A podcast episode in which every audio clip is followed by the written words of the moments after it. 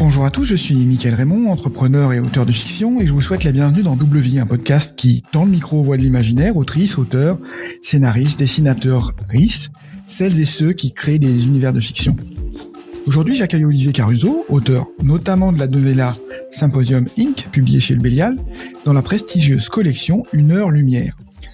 Olivier est un habitué du format court et de la science-fiction, et si j'en juge par la lecture de, Symposium Inc., il écrit une science-fiction d'anticipation légère, décalée et surtout implacable, flirtant avec un fantastique bien flippant comme je l'aime. Je suis donc ravi de l'accueillir aujourd'hui pour évoquer avec lui euh, son travail d'auteur. Bonjour Olivier, bienvenue. Bonjour, merci de m'accueillir. Bah avec avec avec plaisir. Alors j'ai lu plusieurs de, de tes textes.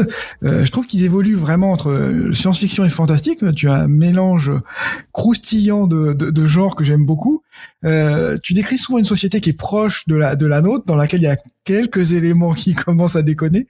Donc du coup, après les deux années qu'on vient de passer, là, la pandémie, etc., comment ça va? T'as pas trop l'impression d'évoluer dans un de tes textes aujourd'hui? Alors euh, pas du tout, pas du tout.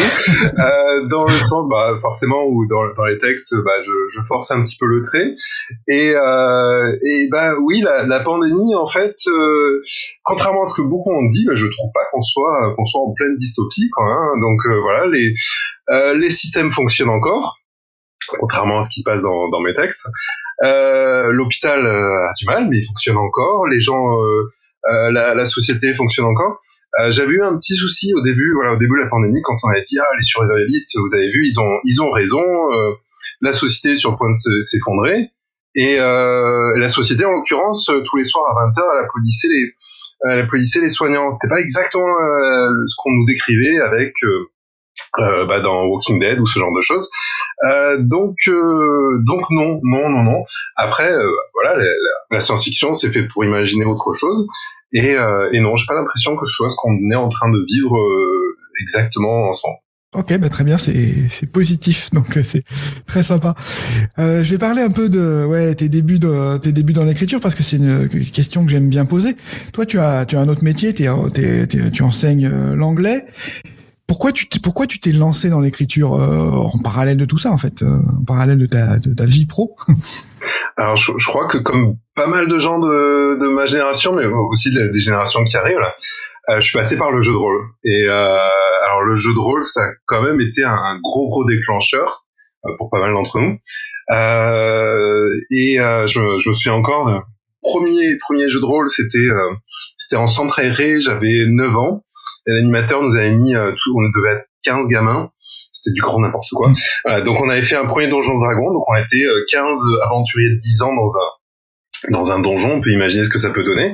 Euh, donc on voulait, mhm. on voulait tous euh, aller dans les trous, donc on se retrouvait 15 dans un dans un tout petit souterrain. Bon, voilà. Et, euh, et c'était l'animateur qui jetait les dés, etc. Euh, c'était du grand n'importe mhm. quoi, mais voilà, à 9 ans, bah, j'ai découvert ce que c'était le jeu de rôle. À, à 10 ans, 11 ans, J'étais avec un copain qui avait déjà euh, qui avait déjà créé son premier jeu de rôle à 11 ans. Euh, bon, ça ressemblait beaucoup à du Donjon Dragon mais avec des ninjas. Euh, et euh, et, et voilà, c'est parti, c'est parti de là. voilà, c'est un, un, un, loisir qui voilà qui libère l'imagination. On n'est pas obligé de suivre ce que les autres ont, ont écrit pour nous. On peut voilà, on peut broder, on peut imaginer, on peut inventer de, de nouvelles aventures. Euh, et puis aussi, il y a un autre truc, c'est qu'on le fait pour les autres aussi. On le fait ensemble, on le fait pour les autres, et ça, c'est vachement important dans dans l'écriture, c'est qu'on n'écrit pas que pour soi, on écrit pour euh, pour être lu, pour que les autres s'éclatent aussi euh, en lisant. Et ma mhm. première nouvelle, si je me souviens bien, c'était pour euh, Ambre. C'était un, un, jeu de rôle qui vraiment partait du, du, partait de tout ce qui était simulation, simulation de combat, etc. Où vraiment le, le but, il y avait euh, quatre, euh, on avait quatre caractéristiques et le but c'était bah voilà de, de, de passer un, un, bon moment à se raconter des histoires et on pouvait écrire en plus à côté des nouvelles, ça donnait des, des points. Bon. Et, euh, et voilà, donc j'écrivais euh, les aventures de mon personnage en dehors du, en dehors du, du scénario. Et euh, c'était les premières nouvelles que j'ai écrites. Voilà, c'est, voilà, je, je, tiens à, euh, voilà, je tiens à, à dire euh, ceux qui ont ouvert la voie, quoi, hein, avant nous, euh, bien sûr mhm. pour, en, en, littérature, mais mais en, en, jeu de rôle aussi, voilà, c'était c'était quelque chose, qui, même cet animateur qui qui s'est dit, bah voilà, je vais Euh, je vais pas seulement euh, raconter une histoire à mes gamins, je vais les faire jouer, je vais leur faire, euh, je vais les faire jouer dans cette histoire. Euh, et ben, euh, et ben, voilà, il a, il a fait quelque chose. Et pareil avec ceux qui ont inventé le jeu de rôle avant eux. Ouais, c'est effectivement c'est alors c'est assez amusant parce qu'effectivement c'était comment dire ambitieux de faire un jeu de rôle effectivement avec des enfants euh, des enfants très jeunes. Je sais que mais mais je sais que le jeu, le jeu de rôle voilà est toujours là euh, mmh. aujourd'hui. Ma fille euh, se passionne pour pour le jeu de rôle et organise des parties avec avec ses amis. Donc c'est toujours mmh. toujours une porte d'entrée vers ouais ça existe encore. vers d'imaginaire et même ça alors il y, en a qui qui critiquent le, la, la, la la direction qu'a pris le jeu de rôle maintenant, bon, c'est un peu différent d'avant. Euh, mais euh, par exemple, je sais qu'il y a des jeux de rôle pour les enfants à partir de 6 ans. Il y a My Little Pony Adventures, quelque chose comme ça. Euh, mhm. auquel, bon, moi j'ai hâte de faire jouer ma petite fille, euh, qui a pas encore 6 ans. mais, euh, mais là, je l'ai déjà repéré. Et voilà, il y a la génération d'après qui arrive. Et euh, ouais, l'imaginaire a encore des, des, beaux jours devant lui. Mhm.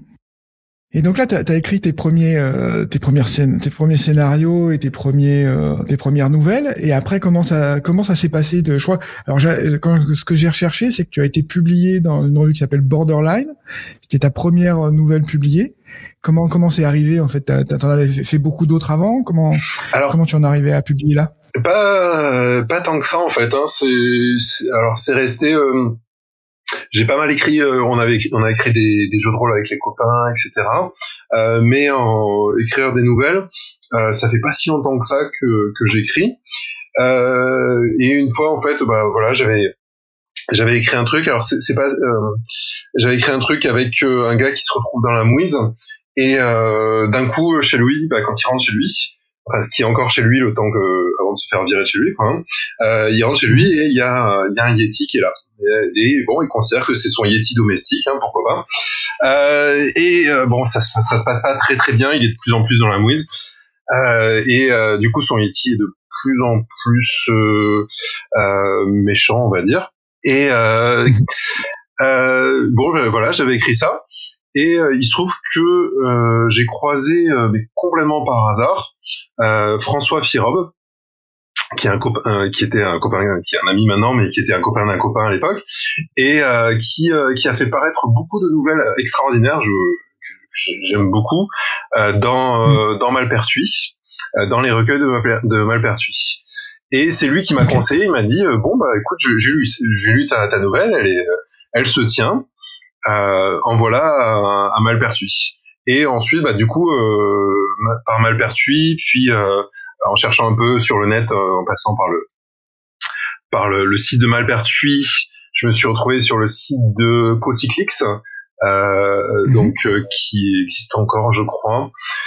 Euh, voilà, qui existe encore, donc où chacun lisait les, les, nouvelles et les textes des autres, les, les romans aussi et, euh, et c'était très sympa. Et je suis arrivé donc sur le sur le site de Borderline euh, qui a fait paraître euh, effectivement euh, cette première nouvelle euh, avec avec le Yeti.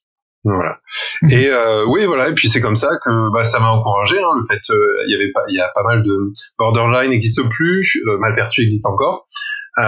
donc ces recueils, ces ces magazines qui, qui publient des nouvelles, ça se fait peut-être un peu plus rare maintenant, euh, mais euh, voilà, c'était un, c'est un, toujours un écosystème euh, qui permet à des jeunes auteurs de voir que bah ouais, voilà, ils sont, ils peuvent, ils peuvent écrire des nouvelles, ils peuvent écrire des textes. Et, mmh. et voilà, c'est quelque chose qui rend assez vivant, je pense, l'écriture en France. Après, quand je vois, quand je vois le, le, nombre de recueils de magazines, etc., qu'il y a aux États-Unis, le nombre de recueils de magazines qu'il y a en France, c'est, ça fait, euh, ça fait rêver. Mais bon, c'est comme ça. oui, j'ai vu que, alors, ouais, le, le, synopsis, là, ce que tu décris de ta nouvelle, c'est, c'est alléchant parce que, ce que j'aime beaucoup, en tout cas, ce que j'ai découvert dans, dans ton style, il y a un côté, euh, décalé presque poétique en fait. Donc là, ce Yeti, euh, bon, est un espèce de symbole, euh, symbole euh, de, de, de, de, la personnalité de, de, la personne avec qui il interagit. Donc, je trouve ça ouais assez assez intéressant. Moi, j'ai découvert. Alors, t'as as écrit beaucoup dans la dans la revue Bifrost. Mmh. Et j'avais, j'avais, euh, je suis assez passionné par Shirley Jackson, donc j'avais euh, lu le numéro sur Shirley Jackson dans lequel avais, tu avais écrit euh, une nouvelle qui s'appelle Par les visages. Hmm. Et voilà, c'est comme ça que j'ai découvert. C'était le premier texte que, de, de, de, toi que j'ai lu. Et oui, ça, c'est assez intéressant parce que c'est science-fiction fantastique. C'est très, il y a une partie vraiment intériorisée. Enfin voilà, qui qui est euh, presque la psychologie et donc qui, rattache vraiment aussi à l'univers de, de Charles Jackson. Donc ça tombait bien en fait dans ce dans ce recueil là. Ouais, alors euh, c'est alors euh, dans le dans le réalisme poétique, euh, il y a il y a ce côté le, monde exprime en fait ce qu'on a ce qu'on a à l'intérieur de nous et je trouve ça je trouve ça très très intéressant. c'est vrai que bon, par les visages la nouvelle, c'est en fait le monde entier. Euh, il y a une épidémie, hein, ça c'est, je l'ai écrite avant la pandémie. Euh, il y a une, une, pandémie et les gens sont plus capables de reconnaître les, les visages des autres. Euh, alors c'est une, une, vraie maladie, hein, qui j'ai des connaissances qui l'ont, euh, des personnes qui n'arrivent pas à reconnaître les, les, visages. Donc quand elles croisent quelqu'un mmh. euh, dans la rue, bah, elles l'ignorent et la personne le prend très très mal en général. et alors qu'en fait c'est c'est la prosopagnosie, c'est une, une, vraie maladie qui fait qu'on n'arrive pas à reconnaître telle ou telle personne. Et là, j'imagine que le monde entier euh, euh, là et comment ça va influencer. Alors, ce qui m'intéresse ouais, plus que euh, dans peut-être dans un pan de la science-fiction, on va s'intéresser à créer des mondes, à, à, bâtir des mondes, etc. Là, c'est plus le ce qui m'intéressait, c'était vraiment l'effet sur une personne, sur une, mère de famille en l'occurrence, euh, et comment elle va comment elle va réagir. Euh, et, euh, et, et, ça va être aussi bon bah voilà ce que euh, comment euh, elle va interagir avec le monde comment le, le monde va interagir avec elle. Et ça, je l'ai fait juste un peu avant la pandémie et bon je vais pas dire que c'est marrant parce que ça l'est pas mais après les, les, masques qui sont arrivés etc donc il y, avait ça, avec le, le, le, fait que bah au début il a fallu s'habituer aux masques à reconnaître les gens avec des masques c'est ça a effectivement fait un petit peu écho à à cette nouvelle. En, en, réalisme poétique, là, j'aime beaucoup euh, ce que fait euh, bon, différents auteurs, euh, Murakami par exemple, et, euh, et j'avais une j'avais une nouvelle que j'avais développée qui était parue, c'est une de mes premières nouvelles euh, qui était parue dans AOC. C'était sur une deux jeunes garçons euh, un peu un peu turbulents. Et un jour ils trouvent euh, ils vont dans une une animalerie mais une animalerie bizarre qui se trouve dans une décharge. Et ils trouvent euh, différents animaux dont une fée. Et mhm. c'est une fée qui bon qui réagit plus, plus comme un animal que comme comme une petite fée clochette qui est entre la jolie la jolie petite fée tintinabulante et le cadavre et, euh, et qui va les influencer et au fur et à mesure les enfants vont devenir de plus en plus euh, bizarres euh, du fait de, de ceci. Voilà. Et petite anecdote, elle a eu la, euh, elle a été euh, primée à prix AOC et euh, c'est le quand j'y suis allé en fait, bah, c'est là où j'ai rencontré ma, ma compagne actuelle. Donc voilà, c'est j'aime bien j'aime bien me rappeler de ça. Voilà. voilà, avec, okay, avec oui, qui je suis depuis depuis dix ans et et avec qui nous avons une petite fille. Donc voilà, c'est comme quoi l'écriture, ça mène à tout. oui, c'est un beau, beau, belle rencontre, beau hasard. Cette, euh, ouais, cette, nouvelle m'évoque, euh, je sais plus de qui en fait, c'était, c'était cette nouvelle, une fameuse nouvelle où euh, c'est une histoire de Monopoly. Il y a des, il y a des jouets euh, qui sont contrôlés par la douane parce qu'il y a des, des doutes que ça soit ça permet de manipuler les, les enfants, enfin qui, qui, qui, soient dangereux. Et il s'intéresse beaucoup à des petits soldats en plastique, des petits soldats américains verts euh, qui s'animent la nuit et donc il se demande qu'est-ce que qu'est-ce qui se passe euh, tout autour de ça. Et, euh, et, et, au final, le, le, le, le, le verre dans le fruit était plutôt une sorte de monopoly où en fait il faut tout perdre. Mmh. Et donc euh, les, les, enfants sont éduqués à ne plus être de bons capitalistes, mais euh, mais sont plus habitués à être plus dispendieux. Donc c'était c'était assez intéressant. Ça m'évoquait aussi cette cette nouvelle là.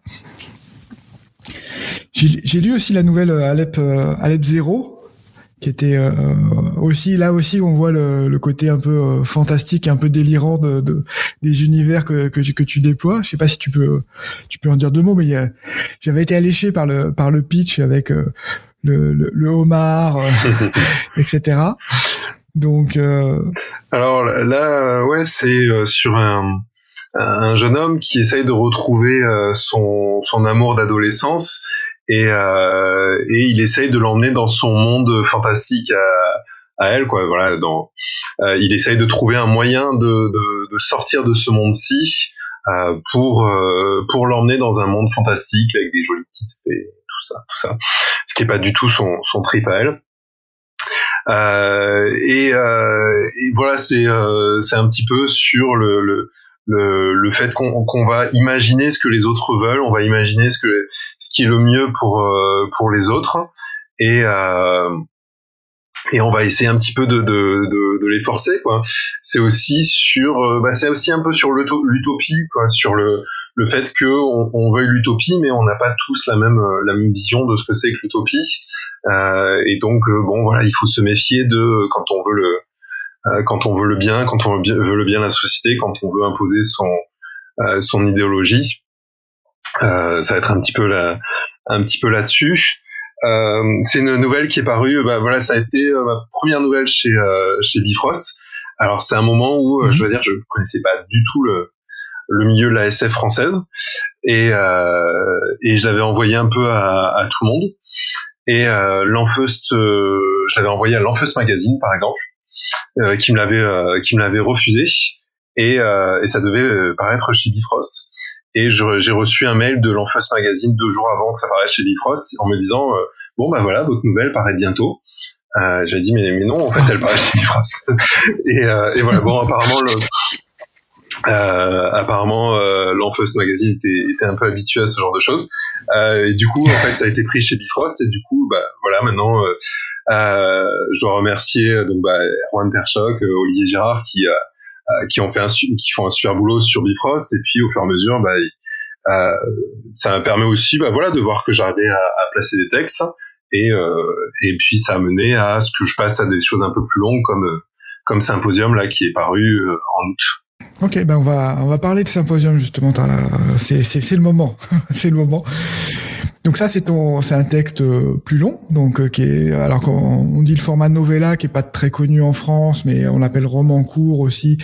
Voilà, c'est un petit peu euh, plus court qu'un roman, c'est plus gros qu'une grosse nouvelle donc c'est voilà, t'as as, le temps de développer quand même ton ton ton univers. Comment tu as comment tu es arrivé à à rédiger ce, ce roman, à créer ce, à créer cet univers? Quelle, est le, quelle était la genèse pour toi? Alors euh, bon, bah alors Symposium, ça parle d'une jeune fille qui, euh, le jour de ses 18 ans, euh, assassine sa mère euh, sauvagement au couteau le, jour de son anniversaire, euh, et on va se demander pourquoi pourquoi elle a fait ça. Et la bon la, raison euh, qui apparaît tout de suite en tout cas, c'est euh, c'est que elle a un kyste au cerveau, elle a euh, des, des tendances qui pourraient lui venir de ce kyste. Ça vient de, bah, de, de plein de choses. Hein. Déjà, il y a des cas qui sont célèbres. Il y a il y a Phineas Gage, c'est un homme qui qui a pris une baramine à travers le crâne et qui après a changé de personnalité. Euh, il est devenu euh, bon, il était plutôt quelqu'un de calme, quelqu'un de sérieux. Il est devenu quelqu'un de d'impulsif.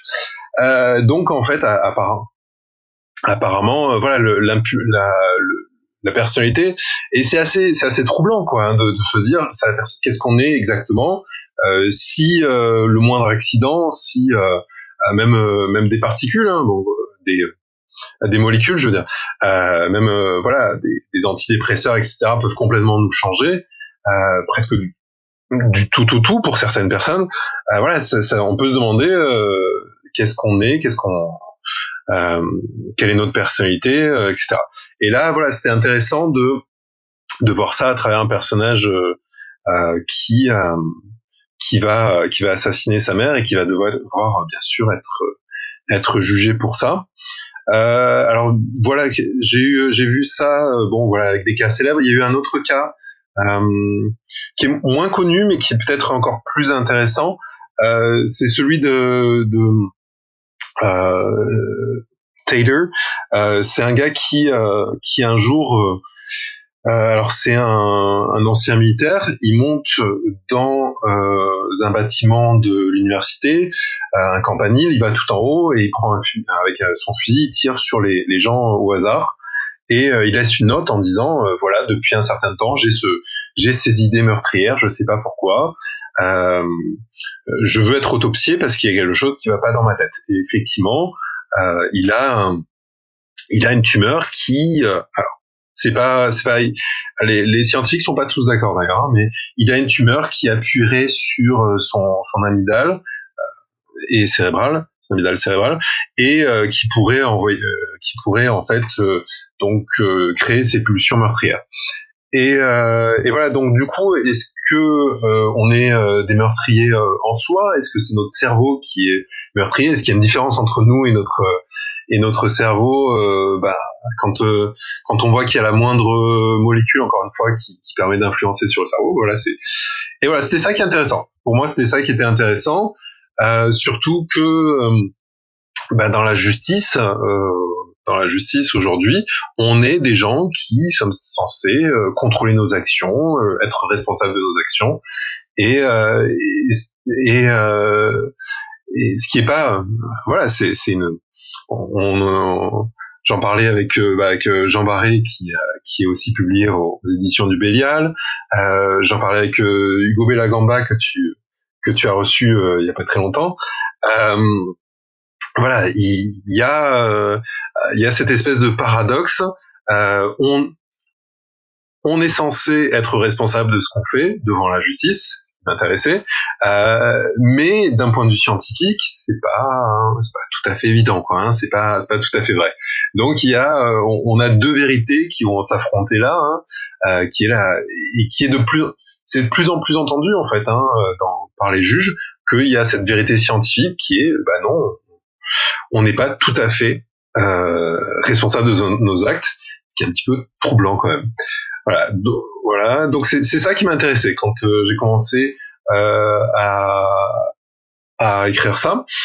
Euh, voilà, ce que je voulais aussi, bah, c'est raconter ça du point de vue de, de celle qui va défendre de l'avocate, parce que elle aussi, voilà, elle a ses, elle a ses responsabilités. Euh, c'est pas seulement la responsabilité juridique, c'est la responsabilité dans la vie de tous les jours, c'est euh, la responsabilité envers les, les, autres, envers les êtres qui nous entourent. Euh, on peut toujours dire, bah, j'ai fait ça, bah, c'était, c'était mon cerveau. j'ai j'ai j'ai fait tel truc qui était horrible oui mais c'était c'était pas vraiment moi j'ai eu telle telle circonstance on le fait tous hein, d'ailleurs hein sans passer par la neurologie ou les neurotechnologies ou voilà on le fait tous hein, on a tous euh, on a tous une bonne excuse hein. euh, mais euh, voilà c'est là je là je voulais creuser un petit peu ce, ce ce sujet de la responsabilité. Oui, bah c'est alors c'est vraiment passionnant parce qu'effectivement, tu as une manière d'amener le sujet et de questionner euh, bah, l'humanité aussi. Qu'est-ce que qu'est-ce que c'est de voilà être humain? Euh, On est euh, on est aussi un équilibre derrière. Il y a le fait qu'on ait un équilibre chimique et voilà qu'est-ce que ça qu'est-ce que ça implique sur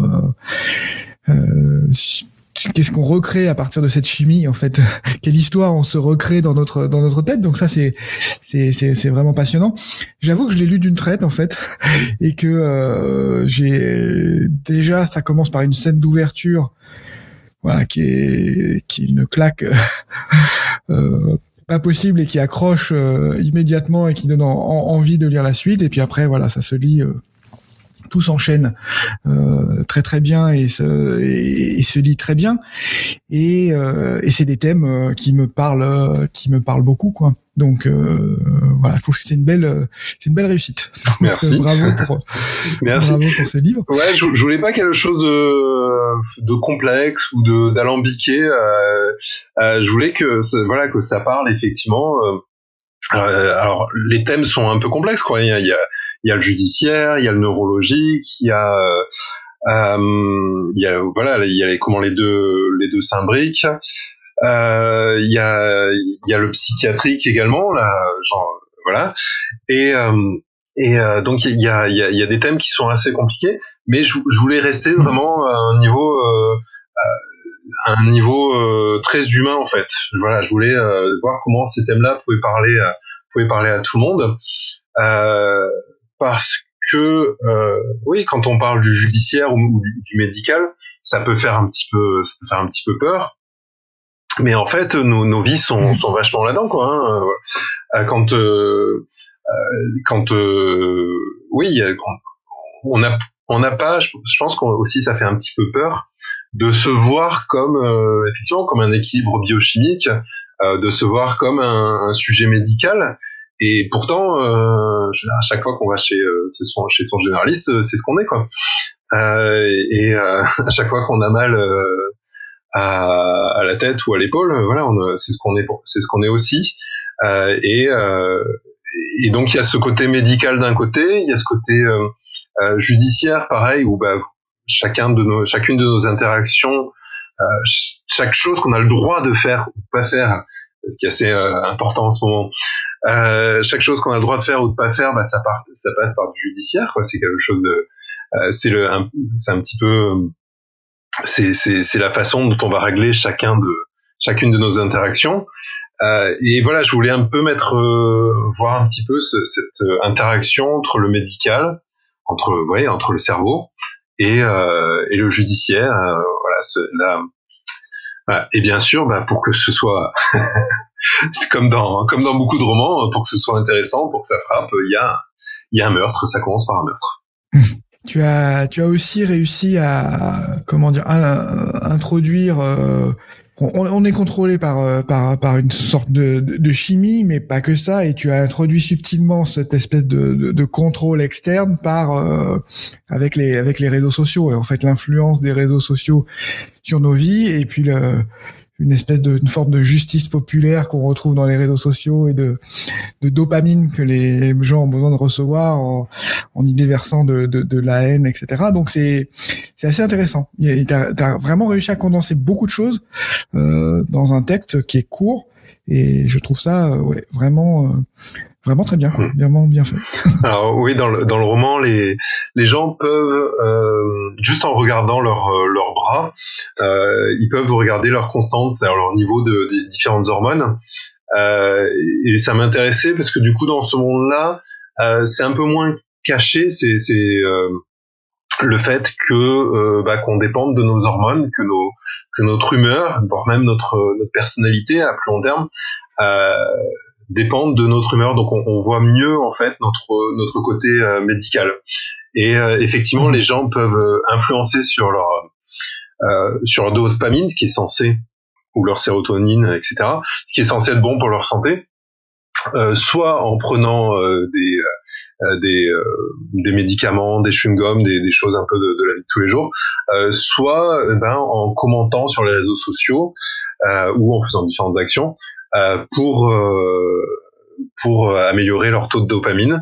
Et, et ça passe souvent, bon, bah, on le sait, hein, ça passe souvent par le fait de, de juger de juger les autres. Hein. donc on est dans dans une société où tout le monde peut juger tout le monde, ce qui va influencer bien sûr sur bah, sur le cours de la justice. Et on va arriver. Alors c'est pas c'est c'est pas tout à fait une justice populaire au sens propre, mais quand même on s'en rapproche beaucoup quoi.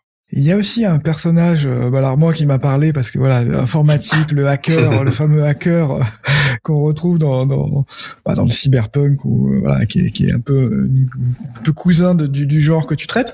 Et ce, ce hacker est un espèce de shakespearien flamboyant, fan de fan de Shakespeare, qui qui fait jouer Shakespeare par des robots, lui-même qui est plus ou moins perruqué, je crois, enfin bon, qui, est, qui vit dans, dans son monde, dans son monde littéraire. Donc trouvé ça euh, magnifique en fait. très beau personnage. Euh, ouais, c'est un personnage qui, assume, euh, alors, qui assume d'être décalé, euh, qui assume d'être anticonformiste. du coup, ça, voilà, ça, ça correspond un petit peu à, à, à ce que j'ai écrit jusque là et euh, mais qui est quand même un, un personnage de, de marionnettiste hein, qui est capable de voilà de, de bien s'en sortir, euh, qui va être aussi celui euh, qui euh, euh, par rapport à, à, à d'autres, bah, il est moins policé. il y a une grosse entreprise dans le qui est qui est dans qui est Neurotech, donc qui qui est celle derrière les réseaux sociaux par exemple, ou qui est celle derrière des des IRM hyper perfectionnés qui sont très très importants en fait dans ce monde. Et euh, donc il y, a des entreprises, des très grosses entreprises qui elles vont avoir une espèce de programme de communication qui vont dire euh, nous on fait le, on fait que ce qui est légal, que ce qui est bien. Et ce hacker lui il va pousser la technologie jusqu'à euh, jusqu'à son comble. Euh, il va être capable voilà de manipuler euh, les en faisant du théâtre. il va pouvoir faire de la de la contagion euh, émotionnelle, c'est-à-dire que bah, c'est comme si vous étiez vraiment comme quand on, je sais pas, on regarde un film. Aujourd'hui, on regarde un film, on regarde on regarde euh, Nicole Kidman, etc. Et au lieu de juste regarder Nicole Kidman, on va vraiment sentir les émotions de Nicole Kidman, on va vraiment sentir la, peur de Nicole Kidman, l'amour, etc., etc. Et euh, ce qui est interdit en, théorie dans ce monde, euh, mais ça, voilà, ça, permet de vraiment, vraiment rentrer dans les émotions. Et c'est un petit peu, euh, à l'heure actuelle, bah voilà, les réseaux sociaux jouent sur les émotions des, gens. Hein, ils, le, savent très bien d'ailleurs. Euh, ils vont jouer sur la peur, etc. Ils, le savent. Euh, on a eu des, des lanceurs d'alerte qui ont qui ont montré à quel point euh, les, réseaux sociaux, Facebook, euh, savaient ce qu'ils faisaient avec les émotions des gens. Euh, et ben dans le futur, peut-être qu'ils le feront, mais euh, plus seulement à travers un écran, mais vraiment euh, à travers le corps, donc euh, en prenant plus ou moins possession de votre cerveau, de vos hormones, de euh, et, et, voilà vraiment vraiment rentrer dans le corps, parce que bon, à travers un écran, c'est bien c'est bien gentil quoi, hein, mais si on peut le faire directement dans le corps, si on peut vraiment vous faire ressentir tout ça et euh, avec euh, travail de manipulation qui peut y avoir derrière, bah ça sera ça sera quand même plus sympa quoi. Ouais, c'est assez euh, c'est assez actuel avec les toutes les discussions en ce moment sur le métaverse avec Facebook, euh, etc. Donc euh, voilà, c'est très très actuel actuel également. Ouais. Donc alors voilà à quel point est-ce que le, le méta métaverse ça sera à quel point ce sera à travers un écran ou à quel point ça, ça va être, je sais pas moi, une combinaison qui fait des sensations sur l'ensemble du corps, ça va commencer à être très compliqué de, de faire la différence.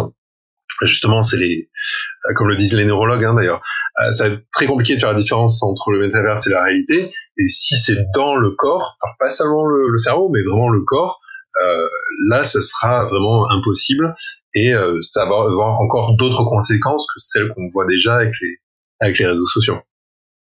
Mhm. oui, effectivement. Tu traites beaucoup du, du, cerveau, du coup, parce qu'en tout cas, dans la, dans la nouvelle euh, par les visages, c'est c'est un virus qui attaque euh, qui attaque certaines parties du cerveau. Là, tu tu travailles aussi sur sur la neurologie. Comme, comme c'est un domaine, t'as as fait des recherches dedans? Comment c'est un domaine que tu que tu connais bien? Comment comment tu es arrivé à parler autant du cerveau? Ah bah c'est un oui, j'ai fait des recherches dans le sens comme euh, n'importe quel béotien euh, ferait des recherches. Hein, je, voilà. Euh, donc euh, oui, je pense que il faut. Je pense que oui, il faut faire des recherches. Il faut vraiment s'intéresser à ce au domaine dont on parle pour pour que ce soit réaliste pour pour les personnes qui vont lire. Hein. Voilà, j'ai eu des des psychiatres euh, qui m'ont lu et qui ont apprécié. J'ai eu des juristes aussi, euh, d'ailleurs, qui m'ont lu aussi. Euh, et, euh, et, je pense que voilà, il faut écrire pour que ça, ça corresponde à une certaine, à certaine réalité, à une certaine possibilité. Euh, après, je suis pas sûr que le meilleur pour écrire sur ce genre de choses, ça, ce soit un, un, un, un, véritable neurologue dans le sens où euh, déjà il faut pas, il faut soi-même euh, être béotien pour voir euh, euh un certain angle qui va euh, qui va plaire à tout le monde quoi, et pas seulement à, mmh. à, à, quelques spécialistes. Euh, voilà. Après, je trouve que c'est un domaine effectivement le, euh, où, en fait, quand on lit, des choses sur le cerveau, on est en train de lire et en même temps euh, le, le, lire est en train de est en train de décrire ce qu'on est en train de faire euh, dans son cerveau euh, alors qu'on est en train de lire euh, ça, ça, devient ça devient très compliqué une mise en abîme qui devient euh, qui qui devient impossible à suivre et, et, ça donne des sensations assez étranges Mhm. Ok, mais bon, ça me rassure, tu n'es pas devenu neurochirurgien amateur pour, pour, dans le cadre de ce roman. Si, si, si, si tu veux euh, améliorer ton cerveau, euh, je peux toujours essayer de triturer dedans, euh, mais mais si j'étais toi, j'aurais pas confiance quand même. ok, non mais c'est très bien. Là, tu as publié chez Bifrost. Comment tu t'es retrouvé dans cette collection euh, qui commence à être vraiment prestigieuse avec des, des, des grands noms euh, qui sont qui ont qui ont été publiés dedans? C'est t'as soumis spécifiquement pour cette collection ou c'est quand tu as soumis euh, au Bélial, euh, ils t'ont proposé cette cette collection là alors, bah, il me, le Bélial me, connaissait déjà grâce aux, aux nouvelles. Hein. Euh, donc la première, voilà, Alep 0, la dernière là, euh, Chacal. Euh, et euh, et donc, bah, lorsque j'aurais soumis Symposium pour avec la, la perspective de de, de, la collection Une heure lumière. Euh, effectivement, bon voilà, je me suis retrouvé sur le dessus de la pile parce que bah, ils connaissaient déjà ce que je faisais. Euh, ils m'ont mhm. demandé euh, beaucoup. Alors ils ont fait un, un travail vraiment vraiment. voilà, je les remercie parce qu'ils ont fait un, un travail admirable. Euh, ils m'ont demandé pas mal de réécriture, en particulier sur, le personnage de euh, de Rodolphe, le, le hacker euh, shakespearien, euh, qui était encore plus, peut-être encore plus décalé, mais euh, ça devenait un petit peu trop, donc ils m'ont ils m'ont demandé de, de, recentrer un petit peu le propos. et et voilà, ouais, ils ont du coup on a on a pas mal bossé, on a pas mal discuté sur sur ce qu'il fallait faire, comment on pouvait euh, comment on pouvait améliorer. Et euh, et, euh, et en définitive voilà ils l'ont ils l'ont accepté l'année dernière pour une heure lumière. Ok, bah, écoute c'est merveilleux. comment comment va se passer la suite pour toi? Il y a des tu travailles sur d'autres sujets, des sujets similaires ou tu vas continuer les nouvelles? Est-ce que tu veux faire un roman aussi, aller sur une forme plus longue? Comment tu Alors, euh, j'ai une façon de travailler qui est pas très linéaire, hein, donc euh, du coup, euh, c'est un peu comme pour le, les genres. J'ai tendance à pas respecter une façon de faire. J'aime pas. donc, des fois, je reprends une, ancienne nouvelle que j'ai que j'ai pas travaillé depuis des années. Je la retravaille un peu. Ça peut être voilà. Et je vais je vais y passer des heures et des heures et des heures, et puis après je vais je vais la reclasser, puis j'y reviendrai dans quelques années, on verra. Voilà, j'ai pas de, comment dirais-je, j'ai pas de d'obligation, j'ai pas de plan de carrière, j'ai pas de, j'ai pas, euh, hmm. il y en a qui disent, euh, oh, il faut pour avoir une carrière, il faut publier euh, un roman, un roman et trois nouvelles par an. Bon voilà, j'ai pas, c'est pas, c'est pas ma façon de faire. Euh, Là, je travaille. Il y a un truc qui m'a toujours fasciné, en dehors de, de, de, la médecine et de, du cerveau, etc. C'est euh, euh, c'est les mafias, c'est la corruption, c'est comment est-ce que on a des, on a d'autres façons de voir, euh, bah, c'est d'autres façons de voir la société, pas, euh, forcément, pas forcément la, la, société comme un bienfait pour la majorité, lorsque l'État, en tout cas lorsque l'État fonctionne à peu près normalement.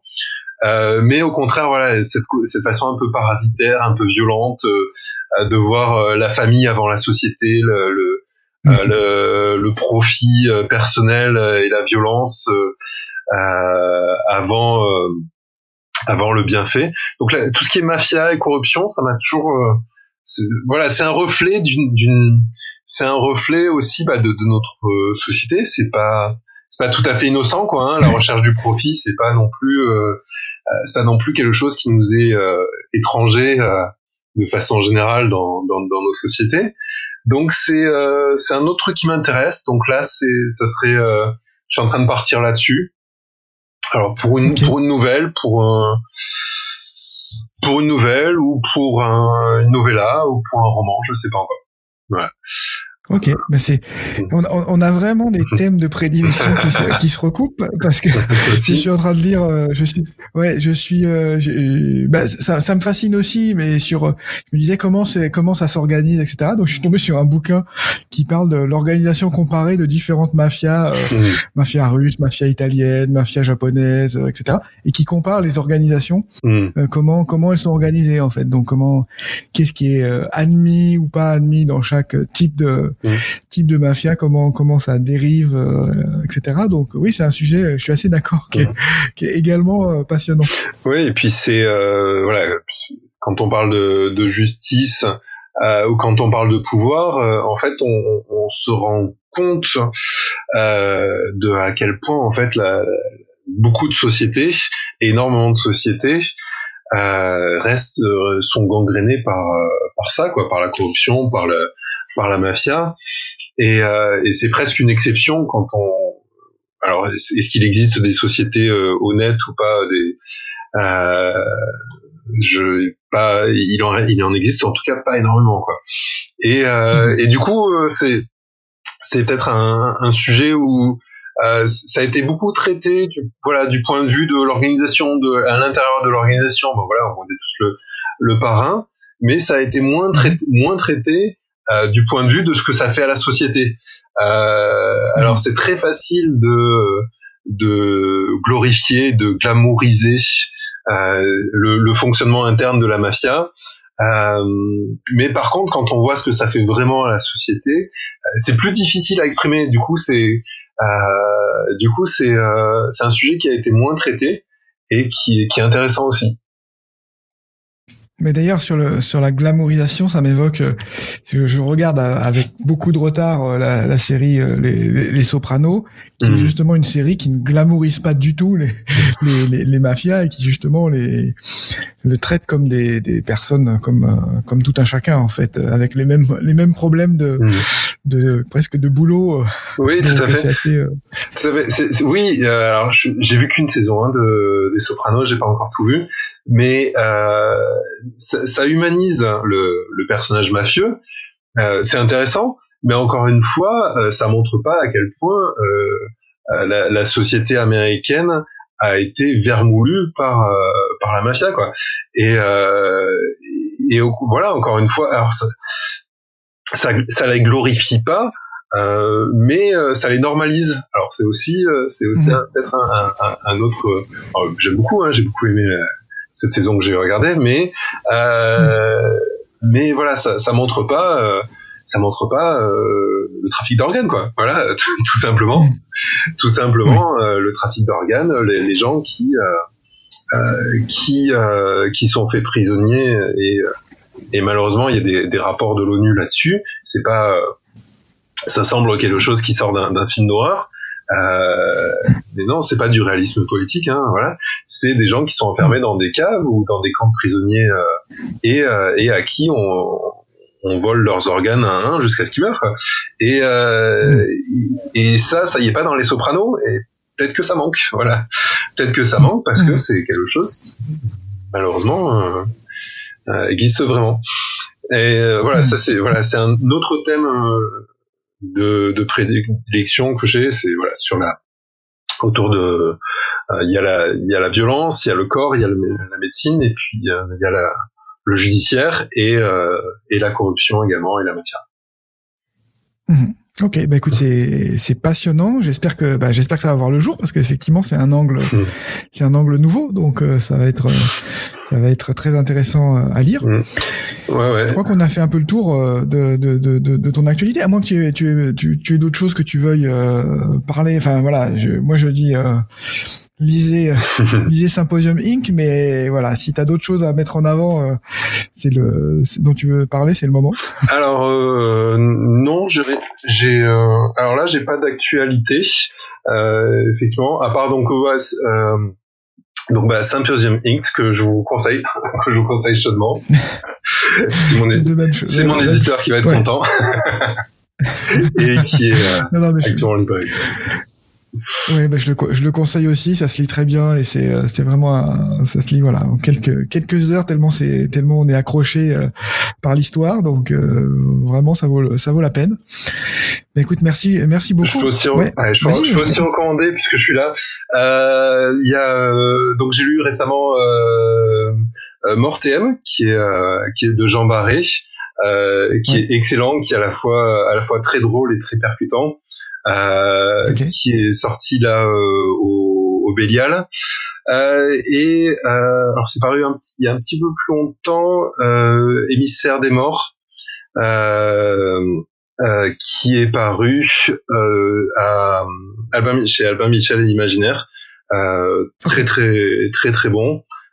sur donc une enquêtrice dans un c'est extrêmement original dans un dans un monde euh, qui est euh, commandé par des, des intelligences artificielles euh, et c'est très très bon voilà donc je vous recommande et le également allez un dernier euh, le livre de M également euh, chez Albin Michel Imaginaire okay. euh, qui bah, ça se rapproche un petit peu de un petit peu de par les visages des gens qui qui perdent peu à peu la mémoire et c'est devenu bah, une épidémie Mhm. c'est c'est assez glaçant à l'heure actuelle quand on voit bah, à quel point une épidémie peut peut euh, passer sur le monde, de, de balayer le monde à toute vitesse. Mhm.